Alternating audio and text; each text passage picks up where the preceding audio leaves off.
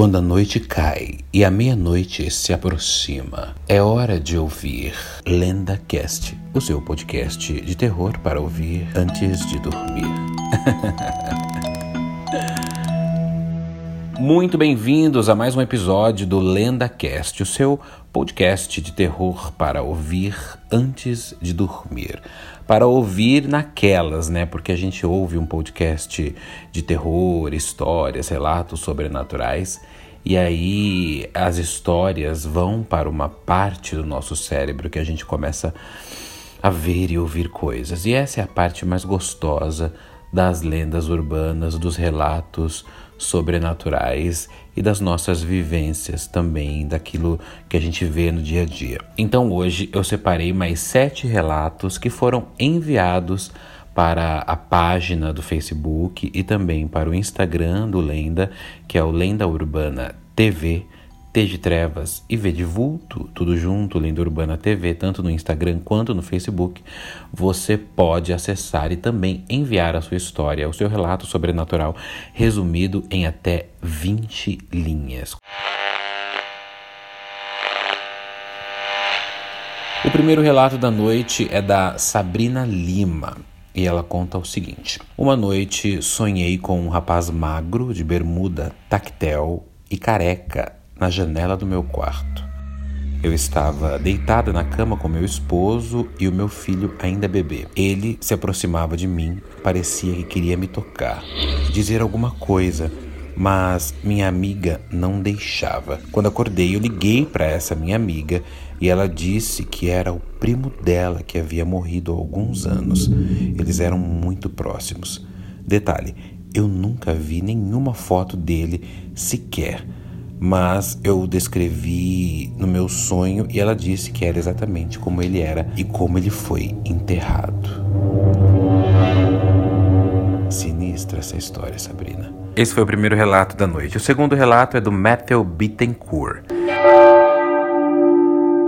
Quando eu tinha quatro anos, os meus pais se separaram e eu ficava muito em casas de babás. E a filha de uma das minhas babás tinha muitas bonecas, muitas mesmo, e todas elas sempre organizadas e bem arrumadas. Até que, em uma madrugada, eu vi as bonecas andando pelo quarto e em cima de mim fazendo muita bagunça, até chegaram a derrubar uma cômoda. E quando a babá apareceu no quarto, elas simplesmente caíram como se nada tivesse acontecido. E isso não foi um sonho, eu realmente vi tudo isso acontecer e até hoje não sei explicar direito. É um tipo de Toy Story das trevas, essa sua história, né?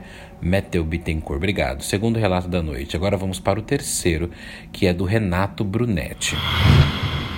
Minha avó me contava que certa vez um casal recém-casado foi morar próximo à casa dela. Em uma noite de lua cheia, a mulher chegou desesperada na casa da minha avó pedindo ajuda, com um vestido todo rasgado por mordidas, dizendo que algum animal selvagem parecido com um lobo, havia atacado ela e que o seu marido tinha saído de casa e ainda não tinha retornado. Então, no outro dia de manhã, encontraram o marido desmaiado no meio da mata e, curiosamente, nos dentes do marido haviam linhas grudadas da mesma cor do vestido que a moça usava. Supostamente, o marido era o lobisomem. Eu adoro, eu adoro essas lendas de lobisomem. O lobisomem, ele foi um, um ser, né, uma criatura sobrenatural que me amedrontou durante muito tempo. Até grande parte da minha adolescência eu morria de medo de lobisomem, deles estarem no quintal de casa. A minha avó falava que ele arranhava as portas, que ele comia a fralda das crianças, e eu morria de medo. E para mim, o lobisomem não precisava nem aparecer para me matar, ele só precisava aparecer no quintal. Aí eu já ficava morto de medo. Vamos ao quarto relato da noite, é da Larissa Felipe Pirame. Oi, lenda. Oi, Larissa. Minha mãe conta que quando era moça, trabalhava até tarde em uma lanchonete e chegava sempre depois da meia-noite em casa. Ela morava em uma casa que ficava na rua de um cemitério aqui no interior. O quintal era bem grande e tinha uma árvore enorme no meio do quintal. Ela conta que toda noite, quando passava por essa árvore, algo pulava lá de cima, bem forte no chão atrás dela, e ia seguindo ela até ela entrar na casa. Minha avó sempre falava para ela nunca, de jeito nenhum, olhar para trás para ver o que era, e ela nunca olhou. Quinto relato da noite, Caroline Beatriz Crestani. Minha mãe fumava desde os 15 anos. Um dia, na ida para o trabalho, esqueceu em casa o isqueiro e se deu conta disso só quando estava esperando o ônibus já no ponto. Ela trabalhava no turno da noite e estava sozinha na rua. Ela então reclamou, abre aspas, não havia nenhum demônio para lhe emprestar o fogo, fecha aspas. Ela disse que nesse momento viu um homem quando se virou um tempo depois. Ela achou normal, pois havia algumas casas atrás do ponto. O homem olhou para o cigarro dela e tirou do bolso um isqueiro para lhe oferecer. Quando virou para reclamar da demora do ônibus, o homem já não estava mais ali e o cigarro dela estava aceso. Minha mãe sempre dizia que nós atraímos aquilo que chamamos. É quase um xirrion do diabo. Lembra da história do Chapolin? Sexto relato da noite, penúltimo da noite, é da Aparecida Vitória. Diz meu avô, adoro quando começa assim, reza a lenda, minha avó contava, diz meu avô, que o padrinho dele era um lobisomem.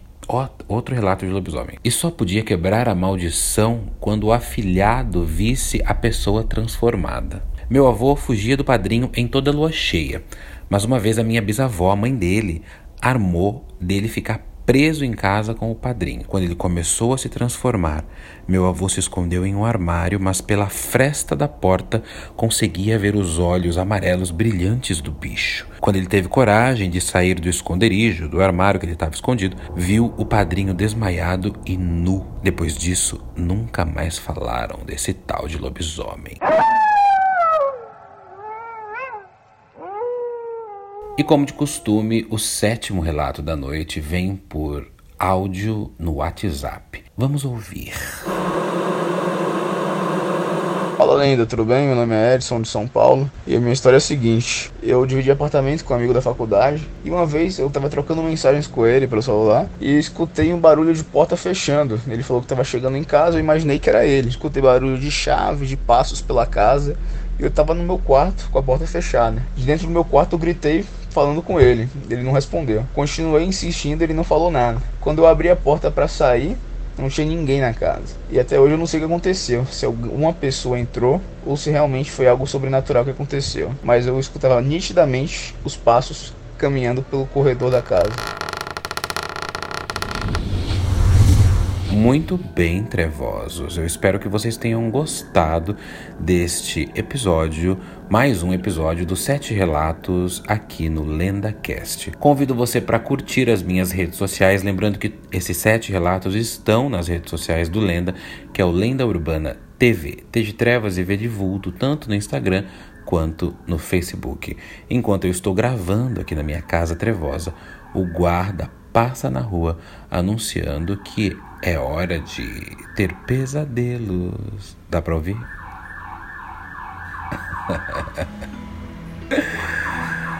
Com o som do guardinha passando na rua de casa, eu encerro este episódio do LendaCast, o seu podcast de terror para ouvir antes de dormir. Eu sou Daniel Pires, me siga nas redes sociais, me mande o seu relato que eu terei prazer de contá-lo aqui no LendaCast. Boa noite para você e até a próxima. Boa noite, porque para mim é sempre noite.